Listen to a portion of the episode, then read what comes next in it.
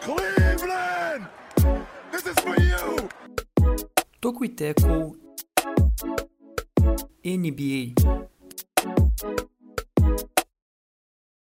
Happy birthday to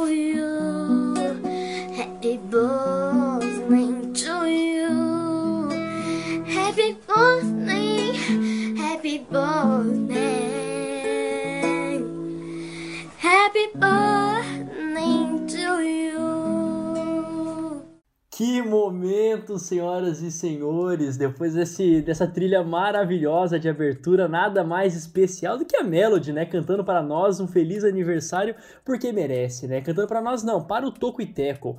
Ou também, né, nós que somos o Toco e Teco, vocês, caros ouvintes, que são o Toco e Teco, já começo agradecendo. Muito obrigado por um ano de história junto conosco, né? Putz, bastante coisa acontece em um ano e a gente tá muito feliz de fato de estar aqui para mais essa, é, esse episódio e mais do que nunca uma edição comemorativa. né? Então, muito obrigado mais uma vez. E agora, lógico, vamos dar início a esse episódio.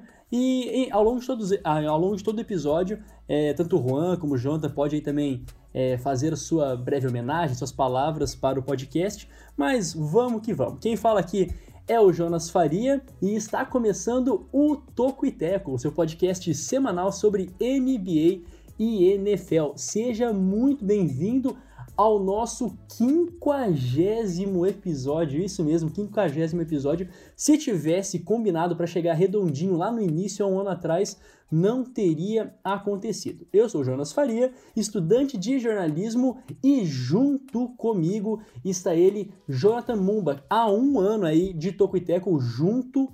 Jonathan Mumba, como é que você está? Como é que você está se sentindo? Bom dia, boa tarde, boa noite. Tudo bem, Jonas, estou feliz demais da conta. Olha só, um ano, né? 365 dias de Tokiteco, praticamente, né? É, depende do momento que você está ouvindo esse podcast, né? Mas a primeira edição do TT, é, o Tokiteco, foi ao ar no dia 21 de agosto, então não sei se você está vendo antes ou depois desse dia, mas então faz um ano que já estamos é, com esse projeto. Para aqueles que duvidaram, Eis a nossa resposta aqui, ó. Um ano depois, estamos firmes e fortes. É, e muito obrigado, obviamente, à audiência, né? Vocês que nos fazem é, estar aqui toda semana produzindo conteúdo. É para vocês tudo isso. Então, muito obrigado. E parabéns também para todo mundo, não só nós três, mas também a audiência merece parabéns. É por um ano de Tokiteco. Cara, que momento, né? Muita história para contar e por mais que a gente enrole um pouquinho mais nesse início de podcast, merece, né? Porque não é uma, uma data qualquer, não é um episódio qualquer, é com muita alegria de fato. E para compartilhar mais ainda essa ideia, essa alegria da nossa ideia que é o Toquiteco, que é uma realidade, Juan Grings, bom dia, boa tarde, boa noite. Como está você, meu caro amigo? Muito bem, Jonas. Ah, sim, faltam palavras, né? Enfim, um ano já de Indizível. Indizível, né? Já diria o poeta. É indizível esse momento. Um ano de Tokiteco, né? O, aquele bebezinho que a gente viu nascer em agosto do ano passado, que antes era uma ideia meio aleatória, que não, não tinha muito sentido, era só a gente se reunindo para falar só sobre o que a gente gosta de assistir, sobre NBA e NFL. E agora já tem um projeto tão grande, né, que expandiu para além do podcast, que agora tem texto, que agora tem newsletter, que agora tem, tem conteúdo para o Instagram, para o Twitter. É, enfim, muito feliz, muito satisfatório mesmo que a gente conseguiu fazer até aqui.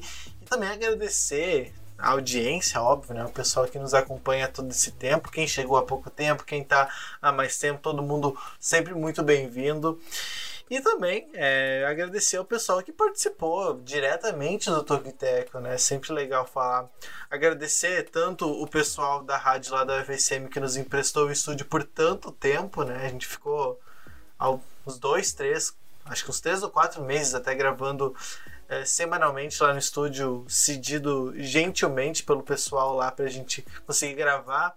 Aí, enfim, férias, pandemia, voltamos pro Skype, mas também é, agradecer ao pessoal que participou dos podcasts, né? Lembrar do pessoal do Kevs Brasil, pessoal também lá do. do, do É, fugiu Toronto até, também, do né? Toronto, exatamente. Toronto pessoal. Raptors, central do, a central do draft, nossos amigos, o Betinho, o Bax, enfim. Uma galera, né, já, já teve junto. E também um agradecimento, um agradecimento a, ao, a, aos nossos professores, né, querendo ou não, que também nos incentivam, que nos dão bastante suporte.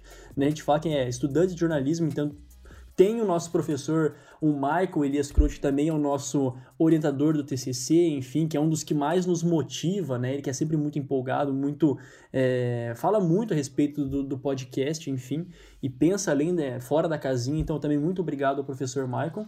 E é isso, né? Dá pra ficar Bem agradecendo lembrado. quase com um podcast inteiro. Exatamente. Bom, então, indo direto ao ponto, a ideia do Tokiteco é trazer os principais destaques do basquete e do futebol americano da terra do tio Sam. E aqui vale fazer uma breve explicação, caso você chegou de paraquedas aí no meio desse, desse ano aí que a gente produz podcasts e não entende por que, que a gente fala sempre é, alguma característica diferente dos Estados Unidos para falar basicamente a mesma coisa. É porque lá no primeiro episódio a gente queria falar do, da NBA da NFL da terra do tio Sam, né? Que é, enfim, o, é, é o que mais define os Estados É um Unidos, talvez. É, o estereótipo, né? Enfim, tudo aquilo que a gente já tem de filmes e séries, enfim. E a gente sempre então, tenta trazer toda semana um elemento da cultura dos Estados Unidos diferente, para brincar um pouco também, para para brincar um pouco com as artes, para explorar um pouco da criatividade e trazer também, mudar sempre um pouquinho, nem que seja minimamente, a estrutura do, do Tocoiteco. Exatamente. Então fique sempre muito muito aberto, cara ouvinte, a nos mandar no direct, né? Alguma coisa que lembrou aí, por exemplo, a terra do McDonald's já foi, terra do Xbox foi na semana passada. A gente coloca nome de ator, nome de presidente, enfim, tudo, tudo, tudo. É, isso também é uma forma de vocês interagirem conosco. Dito isso, né, já passando aí pro, pro momento mini jabá, nos acompanhe no Medium, medium.com arroba, uh, medium.com barra arroba tocoiteco. Lá a gente está agora postando bastante texto, saiu bastante texto também na semana passada, é, é mais interativo, então dá essa forcinha lá para os nossos textos. Temos o Twitter e o Instagram, arroba tocoiteco, em ambos, a nossa newsletter semanal, também aí que já chegou a sua vigésima edição, né, Juan Grings? Ou já tá na vigésima primeira? É, chegamos à vigésima edição semana passada e agora, sexta-feira, inclusive no ano, do, no dia do aniversário, vai para a vigésima primeira edição.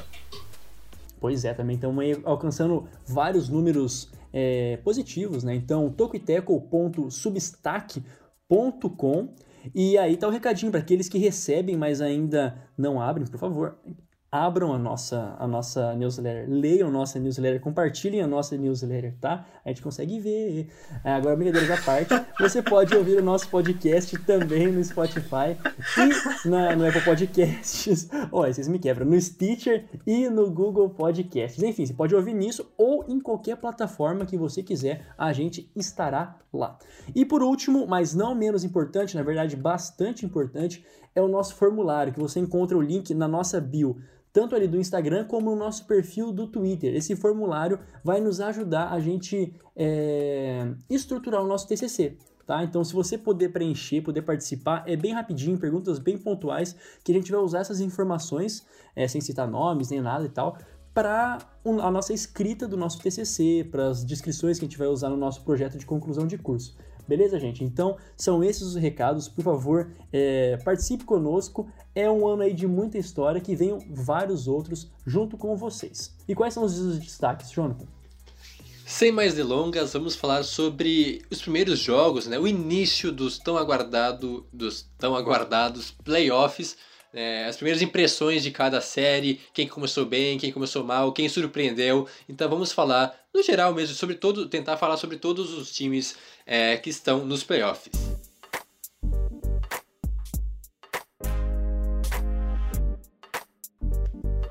Muito bem, e o primeiro jogo aqui é, do, nosso, do nosso roteiro é uma surpresa, né? O jogo do, dos Lakers contra a equipe dos Blazers, né? O jogo que aconteceu na, na terça-feira com a vitória da equipe de Portland, né? Por 100 a 93, num jogo que foi para lá de especial. Poderia ser mais especial ainda para o LeBron James, né? Que teve aí marcas importantíssimas com é, 17 rebotes, 16 assistências e, se não me engano, quantos pontos mesmo? 40 e 43? 23. Pontos, 45, 23, perdão. É, enfim, é, e o que e o que o que fica é essa primeira esse primeiro esse primeiro impacto, né, que se imaginava o Lakers chegando com tudo já para o primeiro jogo dos playoffs, não aconteceu com direito a Damian Lillard mandando muito, muito mesmo no final da partida. O que dizer a respeito aí dessa, dessa primeira temperatura da, do, do jogo de playoff? Pois é, a gente falava que o Lakers não, não vinha tão bem assim nos jogos de classificação, agora da bolha, né? Desde o retorno. Eles já tinham apresentado problemas de ataque, é, muito problema em converter bola de três, principalmente, time que tinha muito volume, só que pouca taxa de conversão. É importante lembrar que o Avery Bradley, que é um jogador que que tem essas competências do perímetro tá fora, então é uma, uma ausência potencialmente sentida, mas os grandes arremessadores do Lakers estão na bolha, né? Estão o Danny Green, o, o próprio Cadwell Pope também, um jogador que vinha de um bom aproveitamento, o LeBron James, Anthony Davis, então os grandes arremessadores eles estão na bolha. Então falta basicamente a bola cair. O que, que está acontecendo é muito difícil de diagnosticar. Mas, por exemplo, eu estou pegando aqui, o Lakers nesse jogo teve 16% de aproveitamento do perímetro em 32 arremessos, 32 tentativas, acertou 5 bolas. Isso é um aproveitamento que, é, para o estilo de jogo que o Lakers ainda propôs, nunca vai ganhar um jogo tendo um aproveitamento assim. A não ser que, que no garrafão seja absolutamente dominante. E olha que o, que o Blazers também não é que foi tão bem assim. Teve 38% de aproveitamento, uma, um número ok, né? nada demais, nada que, que decida um jogo, por exemplo, mas já foi o suficiente. Quanto ao, ao Damian Lillard, não tem surpresa nenhuma ele crescer no final do jogo. Por isso que o Lakers, ele, se ele quer vencer partidas, ele precisa definir rápido. Ele precisa abrir uma vantagem e ser, ser bastante seguro. Matar os seus arremessos, fazer jogadas de segurança. É, isso tudo que o LeBron sabe melhor do que qualquer outra pessoa pela experiência de playoffs que ele tem. Porque o Damian Lillard no último quarto, se precisar que ele defina, ele vai definir.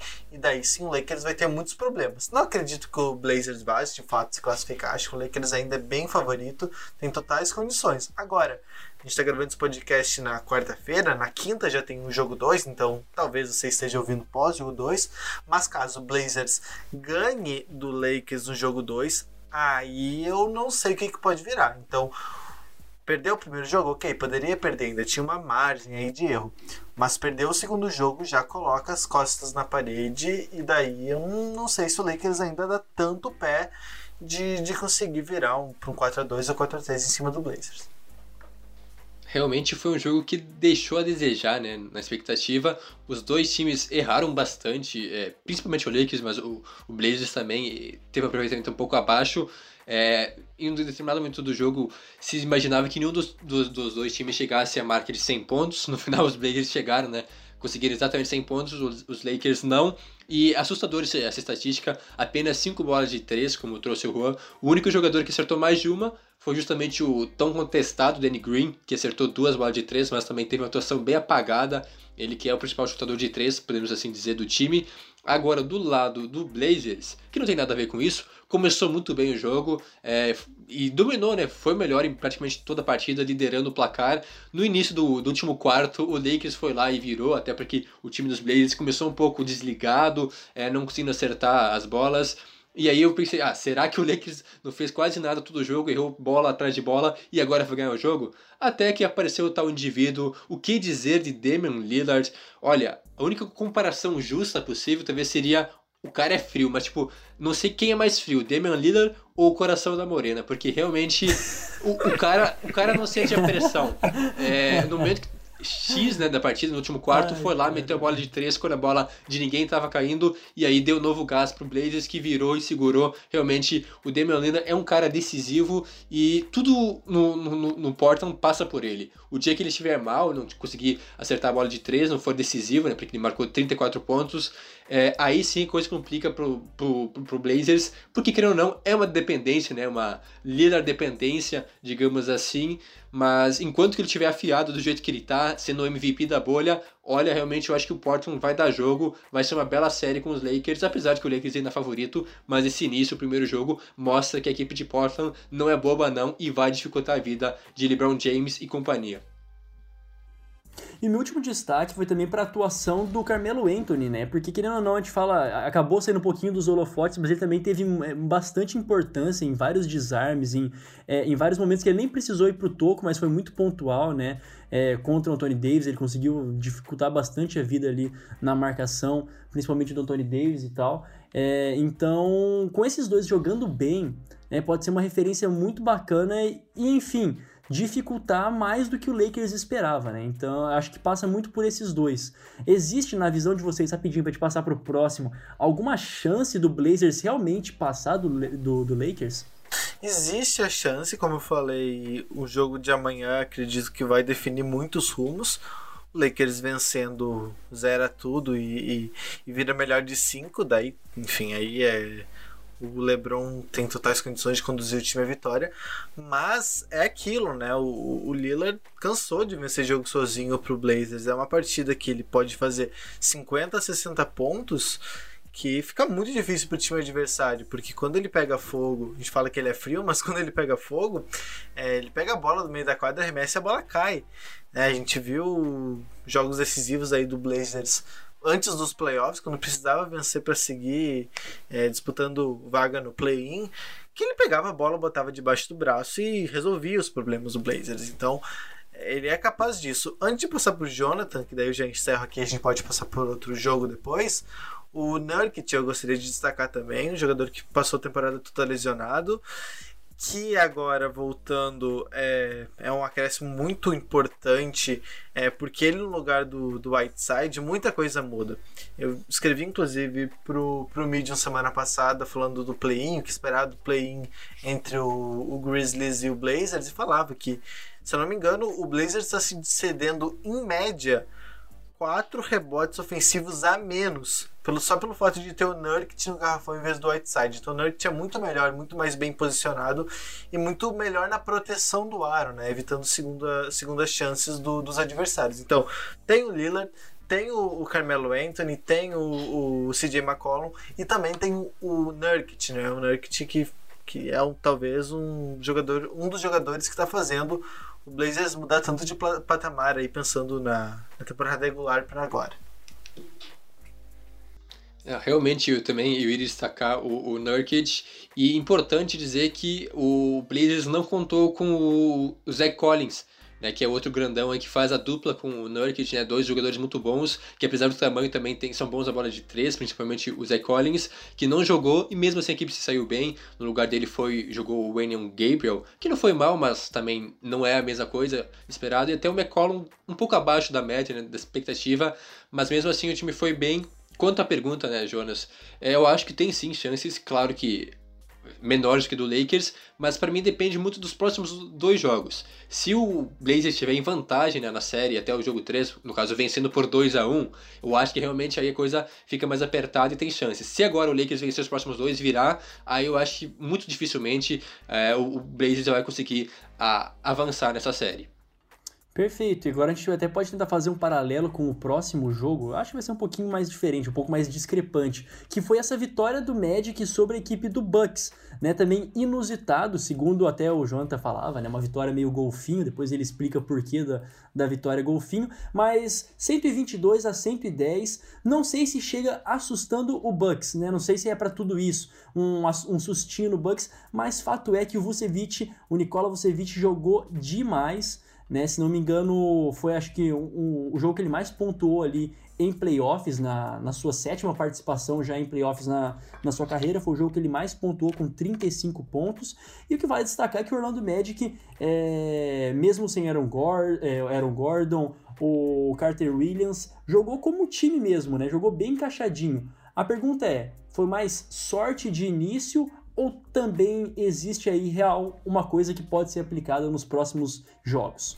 O Bucks na bolha ele tá com três vitórias e seis derrotas.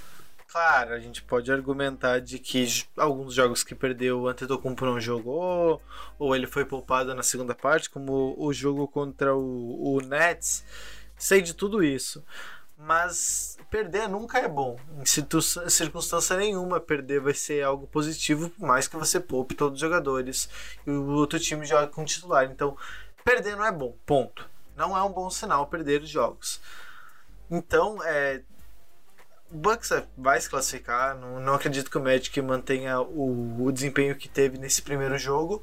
Só que talvez, talvez, talvez, acho que tem que esperar um pouco mais dessa série contra o Magic para dizer que o Bucks não esteja no- na mesma forma que estava é, na temporada regular, onde teve uma campanha muito próxima da perfeição. Talvez, é cedo para dizer, a gente precisa de ter mais jogos, mais, mais é, exemplos para ter uma noção melhor. Só que o Bucks, aquele que a gente colocava talvez como um dos favoritos ao título, talvez esteja um pouquinho abaixo e que isso já seja suficiente para, por exemplo, Toronto ou, ou Boston numa final de conferência fazer uma frente um pouco mais forte. Ou o próprio Heat, né, na semifinal de conferência. Acredito que o Heat vai eliminar o, o Pacers, o Heat por ter um elenco bom, por ter jogadores experientes, como Jimmy Butler, enfim, e um elenco jovem, né, ao mesmo tempo experiente e jovem, pode complicar mais a vida do Bucks. Então, vai classificar do Magic, talvez inclusive em 4 a 1 ou 4 a 2 no máximo. Mas pensando a longo prazo, me preocupa um pouco mais o Bucks em relação ao que eu esperava particularmente. É, eu acho que o Bucks está numa rotação abaixo, né? Isso que parece, pelo menos, desde o retorno da, da NBA. É, tirando o Tetocumpo, que obviamente foi é, padrão Giannis, né? Com 31 pontos e 17 rebotes. O resto do time foi um pouco abaixo do esperado, principalmente o Middleton, que é esse coadjuvante que brilha mais, né, o segundo nome da franquia. Não foi tão bem assim. Outros jogadores também, como o próprio Bledsoe, o Wesley Matthews, é, não estão tão bem assim, é, tanto nos últimos jogos na, na bolha, como também agora na estreia nos playoffs, o que dá um pouco de brecha para a equipe do, do Orlando Magic, que, que de fato tem um bom time, né, principalmente bons chutadores de três, acabou vencendo com uma ótima atuação do Vucevic, mas é aquilo lá, né, como o Jonas comentou, o porquê da famosa comparação com o Golfinho, é, o golfinho tá lá no mar, né? E aí às vezes ele sai, né? Ele pula para fora da água, faz uma graça e aí ele volta pro fundo do, fundo do mar. E eu imagino que talvez seja esse o caso da vitória do, do, do Magic. Foi lá, venceu um jogo, fez sua gracinha, deixou todo mundo, olha só, o, o, Bucks perdeu. E agora então deve voltar à normalidade, até para dar um chacoalhão no time de Milwaukee, para vencer os outros quatro jogos, pelo menos um 4 a 2 Eu acho mais do que isso, é, o Magic não vai conseguir fazer. É importante colocar, Jonathan, Jonas, só para concluir, acho que é interessante colocar que o Jonathan falou que esse time do Magic ele é totalmente diferente do Magic tradicional que a gente viu na temporada, né? Eles estão tinham quatro, quatro três ou quatro desfalques, deixa eu pegar aqui certinho. Eles estavam nesse jogo sem com quatro desfalques, então aqui, ó, o Mobamba, que não é titular, mas ele tem minutos importantes, o Isaac, que era um titular e talvez o principal defensor do time, o Michael Carter Williams, que é tipo o sexto homem deles, ou quase isso, e o Aaron Gordon, que é um titular. Então são quatro jogadores importantes para a rotação que estavam fora. Isso obrigou então o, o Magic a botar um time diferente. O time que começou então, né? O time que com mais minutos jogando. Teve o, o Markel Fultz, o Evan Fournier, Gary Clark, J- James Ennis e Vucevic. São cinco jogadores que têm capacidade de chutar de qualquer lugar da quadra, né, do perímetro ou de dentro do, da, da zona de dois pontos. E isso meio que bugou um pouco a cabeça do Bucks, que como inclusive eu já escrevi sobre, a defesa do Bucks é para garrafão. Eles tiveram dificuldade contra o Rockets porque o Rockets arremessava muito do perímetro, perderam o jogo contra o small ball do, do, do, do, do Rockets, considerando que o, que o Bucks tem jogadores muito altos, muitos jogadores altos, e o Rockets mesmo assim venceu. Mesma, mesma coisa quanto o Magic. Então o Bucks vai ter que agilizar isso, vai ter que melhorar a defesa do perímetro para vencer times que, que arremessem com mais consistência do, do perímetro. Esse jogo contra o Magic foi só uma, uma pincelada desse problema aí que pode ser mais explorado por outros times. Muito bem, então entra aí essa, talvez uma luzinha amarela, né, pro Bucks, que não adianta ficar nesse bem bom, tem que dar também um esforcinho. O, o próximo jogo é Raptors contra Nets, agora o Raptors atualmente 2-0, né, no momento que estamos gravando, 2-0 em relação à equipe de Nova York. E o que fica desse último jogo que aconteceu hoje, né, na quarta-feira, é, vitória de 104 a 99. O Nets ele acabou dando um sustinho maior, né? O primeiro jogo do Raptors eles abriram, chegaram a abrir 33 pontos de vantagem é, da equipe do Nets e dessa vez no começo do jogo de hoje o Nets abriu 14 pontos em relação a, aos Raptors, mas no final das contas eu acho que isso é muito positivo, principalmente eu deixo aqui meu destaque para depois vocês falarem é, foi que o, o Siakam ele conseguiu mesmo puxar o time, aquilo que se esperava dele, é, ele conseguiu corresponder a isso, mesmo com o Lever, com o Jarrett Allen jogando bastante, jogando por bastante tempo, jogando muito, né, no sentido de qualidade, pro lado dos Nets. Qual é, é a opinião de vocês? Realmente, eu acho que o Raptors é, é o grande favorito nessa série. Foi um pouco. se sentiu um pouco provado nessa, nesse duelo de hoje, quarta-feira, mas eu acho que o coletivo ainda acaba se salvando, além do, do próprio Pascal Siakam, que foi bem, mas o Van Vliet passou dos 20 pontos, o Kyle Lowry passou dos 20 pontos, inclusive o Norman Powell, reserva também, o que mais, de maior minutagem, uma espécie de sexto homem, pelo menos agora, Claro, também tem o Sérgio Ibaka, né? Que começou no, no, banco, então os dois muito participativos, mas um coletivo muito bom, vários jogadores dividindo essa, essa responsabilidade. Por exemplo, o Marc Gasol, é, que foi titular, ele zerou, não fez nenhum ponto, e mesmo assim a equipe foi bem, porque vários outros jogadores assumiram essa responsabilidade, e por isso, então, como um coletivo, a equipe do Raptors, que a gente sempre falou durante a temporada, né, várias vezes, perdeu o Kawhi, sua grande estrela, mas manteve a base, manteve um grupo muito unido que se conhece e joga muito bem. E enquanto que o Nets, o Nets que já surpreendeu é, várias vezes e continua surpreendendo, mas acho difícil, talvez sim consiga uma vitória contra esse, tipo do, esse time do Raptors, porque tem bons jogadores, né? é, se mostraram, né? Por exemplo, o Caris Levert, que a gente sempre fala, mas o próprio Kiosa também, que ninguém quase conhecia e teve bons jogos nessa bolha, mas mesmo assim eu acho nada além do esperado, realmente. O coletivo dos Raptors é muito bom e pode fazer frente até o Bucks, eu diria, mais pra frente. É, essa série não tem muito o que falar, né? O, o Raptors é flagrantemente melhor que o Nets. Pode ser que até vença com uma varrida. É, hoje teve mais dificuldade que o comum, mas hum, é interessante de ver que mesmo quando tem dificuldades, quando o Margasol não pontua, quando o aproveitamento do perímetro é baixo, eles dão um jeito de vencer. Então o Raptors tem, tem tudo para vencer com muita tranquilidade aí o Nets nessa série. Bom, como estamos dando conta aqui do recado, estamos num tempo bacana ainda de podcast, dá pra gente talvez continuar com todos, né? O próximo jogo Jazz e Nuggets, né? O próximo jogo não, a próxima série é, do Jazz e do Nuggets, que a gente na semana passada falou que seria uma das mais é, equilibradas e tem se mostrado, né? Por enquanto, um a um, né? Na, na série, o jogo também aconteceu hoje, né? Aconteceu mais, mais cedo, com o Donovan Mitchell garantindo, né, de fato aí a, a vitória por parte do, do Utah Jazz, coisa que deu um, uma, uma, balanceada, né, no, no, Denver Nuggets do primeiro jogo com é, aquela vitória também na prorrogação, e agora o Utah Jazz não quis brincar, garantiu ali por 124 a 105, um pouquinho mais largo aí o placar, o que dizer desta série? É, o Jazz venceu bem hoje, no último jogo jogou bem pior que o Nuggets, só que mesmo assim conseguiu levar para o overtime, então até foi relativamente equilibrado, mas o, o Nuggets sempre teve a sensação de que venceria o jogo. Tem problemas no Nuggets que ainda não tá com o quinteto ideal, né? O Will Barton ainda não voltou, inclusive ele deixou a bolha hoje, não sabe se muito bem é quando vai voltar, se vai voltar, isso é um problema que talvez sem res, é, resolver. Só que a boa notícia para o torcedor do, do Denver é o Michael Porter Jr., né? O jogador que não era titular, que nem tinha tantos minutos assim na temporada regular, embora quando teve a oportunidade de jogar, ele jogou muito bem sempre. E agora ele tá tendo minutos sendo titular em playoffs, né? E tem pontuado bem. Hoje ele foi o cestinha da equipe junto com o, o Jokic, então ele tem tido papel bastante importante nesse time. Tem questões defensivas, mas como ele é um jogador jovem, que recém tá entrando na liga aos poucos, isso vai ser corrigido, aos, uh, corrigido é, paulatinamente. Mas ofensivamente ele tem mostrado seus, seus pontos, tem mostrado seus, seus talentos. E isso é uma excelente notícia para o Nuggets. Do lado do Jazz, a grande notícia é obviamente Donovan Mitchell. Na derrota fez mais de 50 pontos, 54 pontos se eu não me engano. E hoje, né, na vitória de hoje, ele fez, fez é, 57 pontos isso. E hoje ele fez 30 pontos. Então, duas partidas com mais de 30 pontos, uma média muito alta nessa série.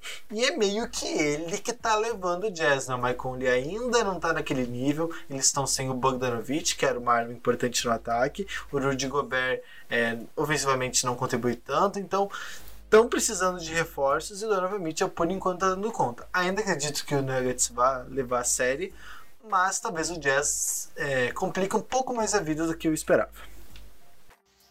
É, o, que, o equilíbrio já esperado, é, destacando alguns jogadores, o próprio Michael Porter Jr., já muito bem citado, é, assumiu a titularidade e está dando conta da, do recado, né, da responsa. Foi muito bem hoje com 28 pontos. No primeiro jogo, o cara do Nuggets foi o Jamal Murray, chamou a responsabilidade e conseguiu levar o time à vitória no, no overtime. Um cara que precisa aparecer, não só o Jokic, mas também o Jamal Murray precisa, precisa ser decisivo nos momentos é, de finais, né, na hora que o time precisa do, do seu craque, né, do seu MVP, aí o Jamal Murray precisa aparecer, e ano passado ele acabou sumindo nesses momentos nos playoffs, quem sabe então esse ano, pelo menos o início, ele mostrou que vem diferente para essa temporada. Pelo lado do Jazz, além do, do nosso querido Donovan Mitchell, que não tem nem o que dizer, é absurdo essa pontuação no primeiro jogo, e acabou perdendo, hoje fez menos, mas mesmo assim levou o time à vitória, Além dele, também dá para destacar o Jordan Clarkson, que vem do banco nos dois jogos, foi muito bem, é, principalmente no segundo, que ele marcou 26 pontos, sendo muito participativo. E destaque, então, pro, já que a gente falou do Mike Conley, que não jogou é, no, hoje, né, no, no, caso na quarta-feira, é, não vinha sendo tão bom, né? Então, não vinha num alto nível, mas mesmo assim não esteve em quadra. Hoje o time venceu, é, jogando com o Ingles como um armador aí, né? O shooting guarding ao lado do Donovan Mitchell e deu certo, né? O time rendeu bem e acabou vencendo, empatando a série. E o próximo, a próxima série aqui, o próximo duelo é reservado a respeito do Clippers e da equipe de Dallas, dos Mavericks, que aliás, né, no momento que a gente está gravando o podcast, tá acontecendo essa partida né? Tá jogando aí o Clippers e o Mavis pelo a segunda partida, a primeira foi a vitória do Clippers, né? Por, se por um lado os Lakers ali é, não confirmaram favoritismo logo de cara, o Clippers já foi diferente. Chegou confirmando favoritismo, por mais que o Doncic fez ali uma partida histórica, né? A sua estreia em playoffs com 40 pontos aí, é, ele sobrou para bem e também sobrou para mal, né? Ele te, cometeu ali um pouquinho de erro é, que, que, também não está acostumado, né? Vários turnovers. E a polêmica também aconteceu com uma arbitragem um pouco confusa nessa partida. Digo aí, deixo para vocês o que dizer a respeito desse jogo. É, no primeiro jogo foram 11 turnovers do Don't, isso é bastante coisa, mas é, isso acontece muito com jogadores que têm bastante posse de bola, né? Quanto mais a bola nas mãos você tiver, mais erros você vai cometer, mais turnovers, isso é, é óbvio, né? Pensando.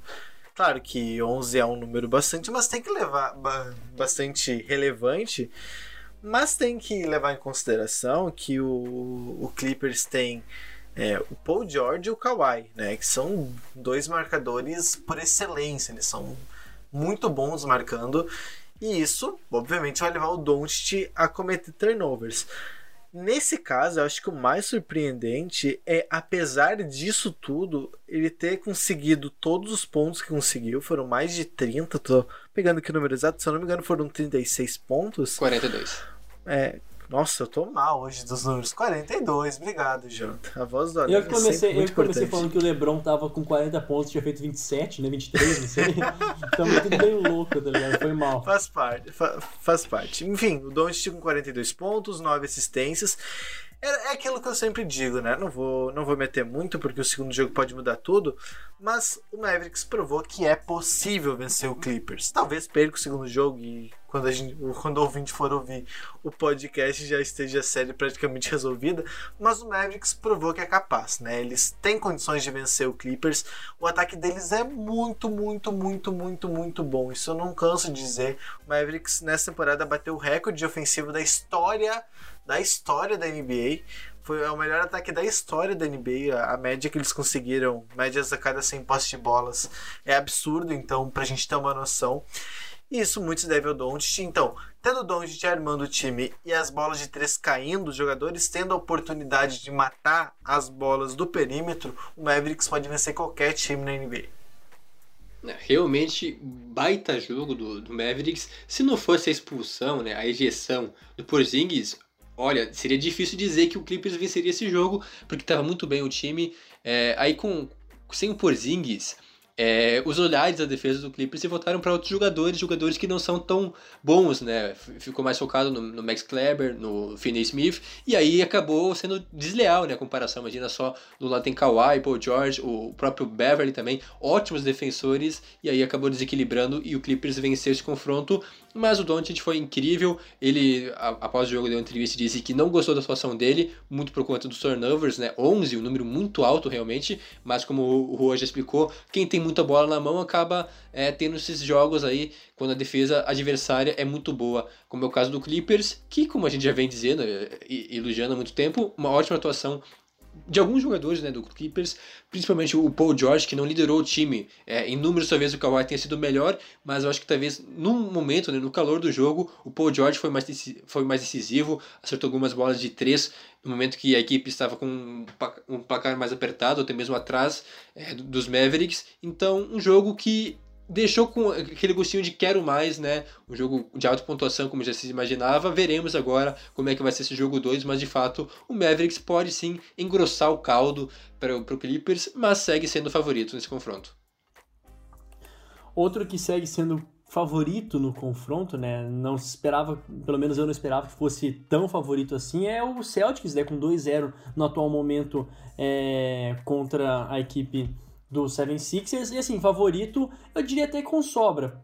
E mais do que isso, né? a, gente, a gente vê a falta que faz.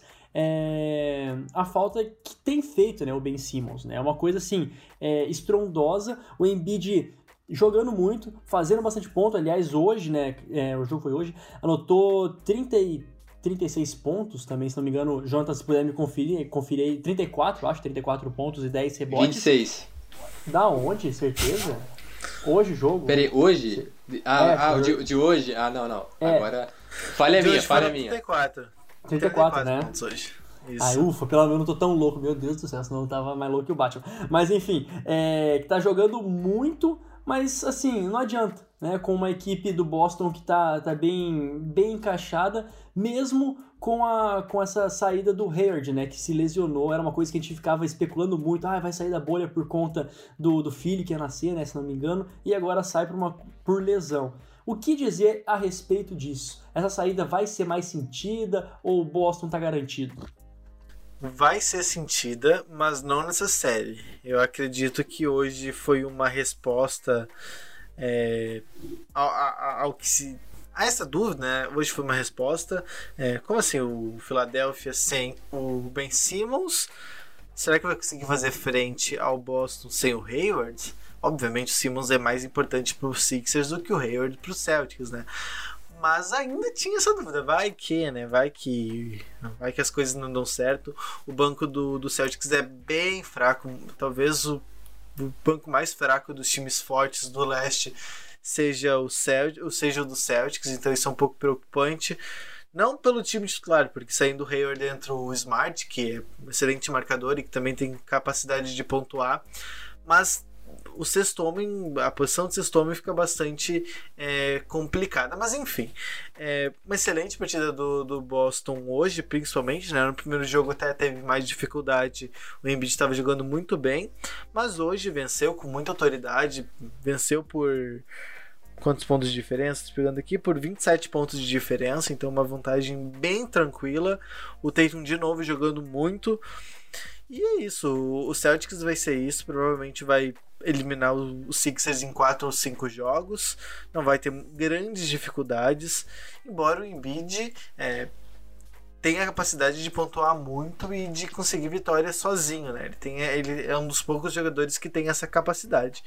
Bom lembrar também que pelo lado dos Sixers o, o Simmons e o Embiid não têm exatamente o melhor encaixe, então quando um não tá, o outro naturalmente joga melhor, né? Porque eles ocupam mais ou menos a mesma faixa da quadra, ali o garrafão, isso acaba confundindo um pouco. Simmons, inclusive, deixando de ser o, o armador da equipe para se tornar um, um ala de força oficialmente. Então tem essa questão do encaixe, o Embiid joga muito mais solto sem o Simmons, só que o elenco do, do Sixers não dá conta de suprir o Simmons da mesma maneira. É, tá jogando o time titular tá jogando o Al Horford, que é um bom jogador, né? Embora nessa temporada não tenha ido tão bem. Mas o armador, a gente sempre cansa de falar, o Shake Milton, que, enfim, ele não, não tem capacidade de, de ser o armador de uma equipe que pensa em título, pensa em vencer a conferência. Outro destaque também, finalizando aqui, o Matisse Taibul, né? Que se tornou popular fazendo os vídeos da bolha, né? Ele que faz ele é um dos, um dos donos do canal que faz os vídeos de dentro da bolha, para que a gente saber o que rola. Mas ele tá jogando basicamente para marcar o Tatum, né? O Tatum, principal peça ofensiva do Celtics, Taibul jogando justamente para pará-lo. Ele é muito bom marcador, mas o Tatum é talvez um dos principais atacantes da, da, da Conferência Leste nesse momento. É, e é pela idade é um pouco muito assustador, né? Pensando que, que na idade que tem ele já é toda essa força ofensiva que tem, sendo o principal armador, de, o principal jogador de uma das melhores franquias da NBA. Decepcionante, né? Esse os dois jogos do, do, Sixers, não vi muito, mas do pouco que eu vi, fiquei meio decepcionado. Tirando o Embiid, realmente, o resto do time parece que não tá com aquela vontade. Não, não é playoffs ainda para eles. Porque os caras estão correndo aí, arremessando, mas não é com aquele gás, né, com aquele sangue nos olhos. Então, realmente, essa série já tá encaminhada para os Celtics. É, que já eram grandes favoritos agora, então ainda mais. Mas quanto à ausência do Hayward, acho que pode pesar mais para frente porque é um jogador importante, que não, não o rendimento do, do, Celtics cai sem ele, apesar de acho que Tatum e o próprio é, Jalen Brown também são mais decisivos, né, são mais participativos do que ele nessa temporada. Dois ótimos jogadores, muito jovens, realmente Celtics tem futuro, mas sem o Gordon Hayward pode complicar um pouco mais né, nas semifinais de conferência ou até mesmo na final de conferência. Mas nessa série contra os Sixers, eu acho que ó, se o Celtics perder um jogo, né, depois do que eu vi, é, é, bastante, é o suficiente, talvez o Embiid realmente consiga destruir no jogo e vença, mas tá, tem tudo pro Celtics passar com facilidade nessa série. Lembrando que o Hayward deve voltar só para final de conferência, né? Se o Celtics chegar lá, ele voltaria só para lá, o que é um é muito, vai ser bastante difícil jogar sem ele contra o Raptors. E o próximo jogo, já estamos finalizando aí as séries, a primeira rodada ali do, do Tocuiteco sobre uh, os playoffs. Pacers e Heat, melhor para o Heat, 1 a 0 ali por enquanto, no atual momento, contra a equipe de Indiana. E talvez o destaque né, negativo para a equipe do Pacers foi a sentido com essa pancada que o, que o Oladipo levou né, no início do, do jogo. É, se não me engano, do Jay Crowder. Ele teve que deixar a partida, depois não voltou. Mas mesmo assim, a pergunta que fica: esse, essa, essa série tem tudo para ser mais equilibrada. Tirei o Warren, o Brogdon, tem ah, como é, se equiparar ao Butler e o Banadebaio, que fez muito jus ao prêmio que a gente colocou lá no Tocuiteco, né? Jogou muito nessa partida também. É, eu não, não vejo essa série indo muito longe, tipo sete jogos, talvez cinco, seis jogos. É, o ataque do Indiana ele é bastante burocrático, sempre foi um ataque bastante previsível não é dos mais criativos, né? Obviamente, né? Se não é se é burocrático, se é previsível, não é criativo, né? Estou sendo redundante aqui, mas enfim. É, sem o Oladipo, não sei como é que faz, se ele vai jogar amanhã, se ele vai jogar na, na quinta-feira. Confesso que eu não vi nada sobre isso. Mas sem ele fica uma missão muito difícil. E com ele também já é muito difícil, porque o Miami, ele é uma equipe. É, é uma equipe assim que que é muito difícil de jogar contra. Olhando nome por nome, a gente sempre fala, não tem nada que salta os olhos, né? Talvez tirando o, o Jimmy Butler, não tem nada, mas é um time tão encaixado, uma defesa tão sólida, um time tão atlético, um time tão completo até que tem jogadores capazes de vir, vir do banco e assumir responsabilidade, como o próprio o Dragic, o Tyler Hero, o Igodalo, o Olinick, enfim, o time é um elenco muito completo que eu vejo muito muito superior ao Indiana. Talvez o Indiana consiga vencer algum jogo numa partida individualmente muito boa do TJ Warren, do, do Oladipo, mas eu não vejo o Heat tendo muitos problemas para fechar essa série em no máximo uns seis jogos, dada a, a, a, diferença que se mostrou no primeiro jogo, né? A maneira que o Jimmy Butler marcou o TJ Warren foi algo que é difícil, vai ser bastante difícil a vida do, do Indiana nessa série. É, azedou para o Pacers, ainda mais sem o Oladipo, a gente não sabe como é que ele tá, né, se ele vai jogar o próximo jogo.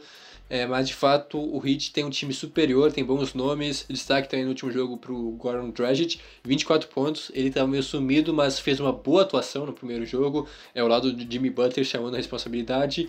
E de fato o banco é superior, né? O banco do Heat é bem melhor com o Tyler Hero, Hero, não sei qual é a pronúncia correta do sobrenome dele, que foi bem. O próprio Godala, né, que já foi MVP de final de NBA, é, não vem jogando tão bem assim, foi bem discreto na situação, mas mesmo assim um cara experiente, que sabe muito de playoffs, um cara para é, chamar essa gurizada, né, porque são vários jogadores jovens e botar a cabeça deles no lugar, mantê-los calmos, então de fato é uma, uma, import, uma importância uma importante presença aí no vestiário, né, ao lado da quadra. Então, de fato, esperado essa vitória.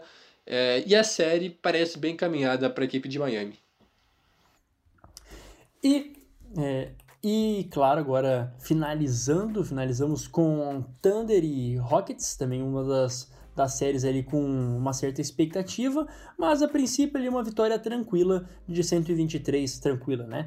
É, dentro dos parâmetros o Barba, né? O Barba comandando ali a vitória dos Rockets é, em cima do Oklahoma City Thunder, 123 a 108. Destaque para a equipe do Thunder, talvez ali foi o Galinari, né, com 29 pontos. O Chris Paul quase chegou ali com um triplo-duplo, fez 20 pontos, 10 rebotes e 9 assistências. Mesmo assim, o Thunder, é, mesmo assim, o Rockets é, mostrou que tem mais time, né? Literalmente, mesmo sem o Westbrook ali nessas, nessas primeiras partidas, tem mais time para pelo menos esse início de série. É, o Rockets, no papel, ele é bem superior até. Enfim, o Harden ele faz uma diferença muito grande. Foi um jogo em que o plano de jogo do Rockets deu certo, né? Foi praticamente perfeito. É, vencer um jogo com a facilidade que foi é, sem o Westbrook é porque as coisas deram muito certo. Já do lado do Thunder, é, parecia um pouco desencontrado o time, né? Parecia que eles não sabiam muito bem como defender as bolas de três do, do Rockets.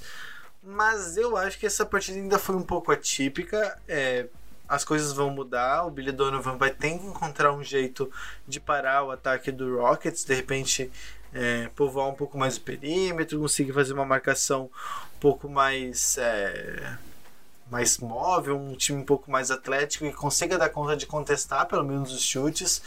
Repensar talvez um pouco o papel do Steven Adams, que é um jogador bem de garrafão, que vai proteger o garrafão porque o Rockets basicamente não invade tanto, quem invade é mais o, o James Harden, que é muito difícil de parar. Então, por não jogar com um pivôzão fixo ali, o Steven Adams fica um pouco sem tarefa, né? O pivô, teoricamente, do Rockets é o PJ Tucker, que passa metade do jogo na zona morta esperando uma bola. Então, o Billy Donovan vai ter bastante trabalho para encaixar de novo esse time. E eu quero ver o segundo jogo, amanhã, o jogo contra o Rockets, para ver é, que resposta a gente vai ter.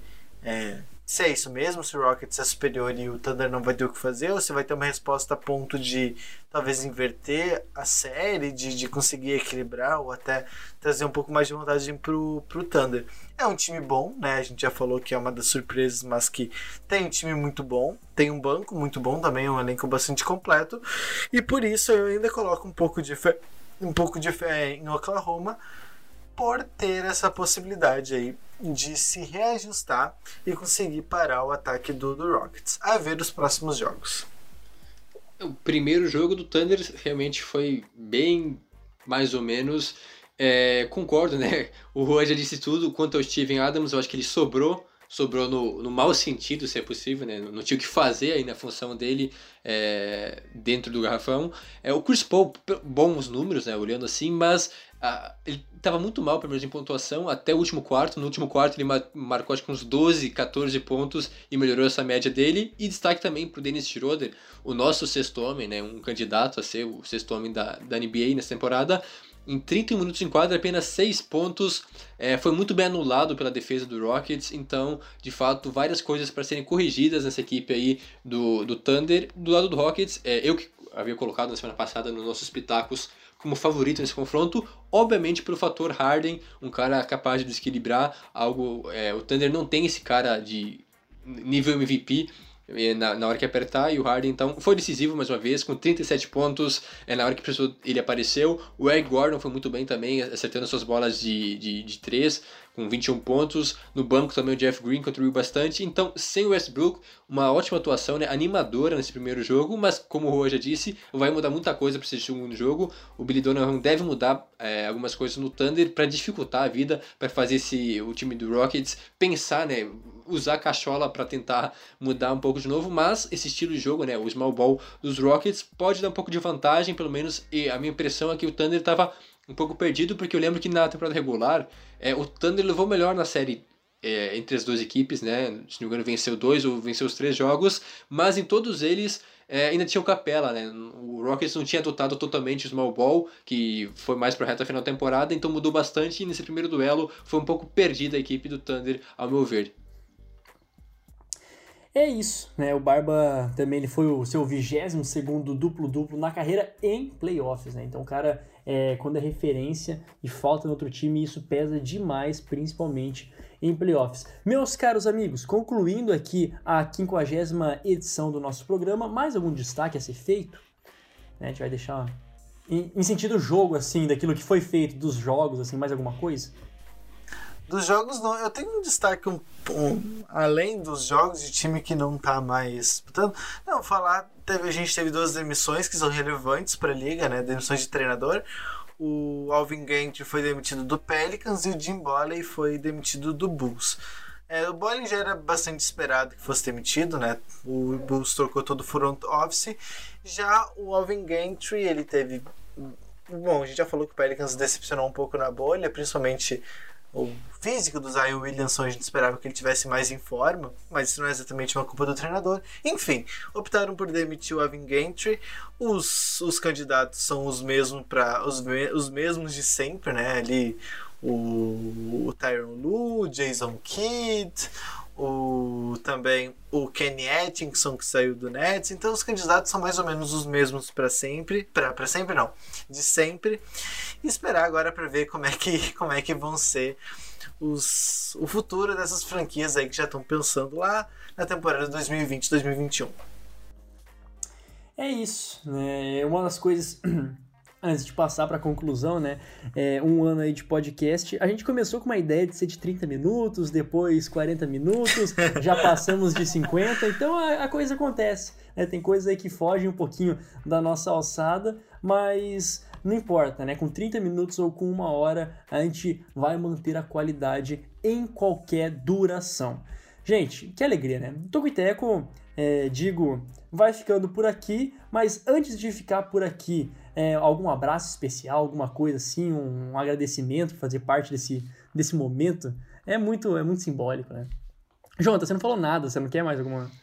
Não, é, então, já que chegou o momento de resenha, né? Agradecer primeiramente a Deus, que nos deu capacidade para levar à frente esse podcast mais uma vez. Agradecer a minha família, meus companheiros de podcast que estão aí para nos apoiar. Vamos melhorar para o próximo podcast no, no, no jogo, né? Para tentar sempre trazer o melhor conteúdo para nossos ouvintes, que são a nossa razão de estar aqui, do nosso suor, ou nem tanto, né? Nossa saliva, no caso, toda semana nesse podcast maravilhoso. É, que comparação, né? Só faltou falar assim, o professor pediu que a gente fizesse, a gente veio fazer aquilo lá que o professor pediu, literalmente, cara. Mas que massa, cara, que momento. É isso. É... O Tokiteco vai ficando por aqui. Não se esqueça de nos seguir no Instagram e no Twitter, arroba e de acompanhar o nosso site medium.com barra arroba e de assinar a nossa newsletter tocuiteco.substack.com. Ouça também o nosso podcast semanal sobre a NFL, isso mesmo, as previews de cada divisão. Siga também nossos perfis pessoais. O meu, arroba Jonas Faria no Instagram, arroba Jonas Faria underline no Twitter. O do Jonathan. Arroba Jonathan Momba. E do Juan. É arroba Ruagrinks. Em tudo. Muito obrigado Tudo. a quem nos acompanhou até aqui. A gente volta na próxima semana com mais um episódio do Toco e Tackle NBA. Tchau!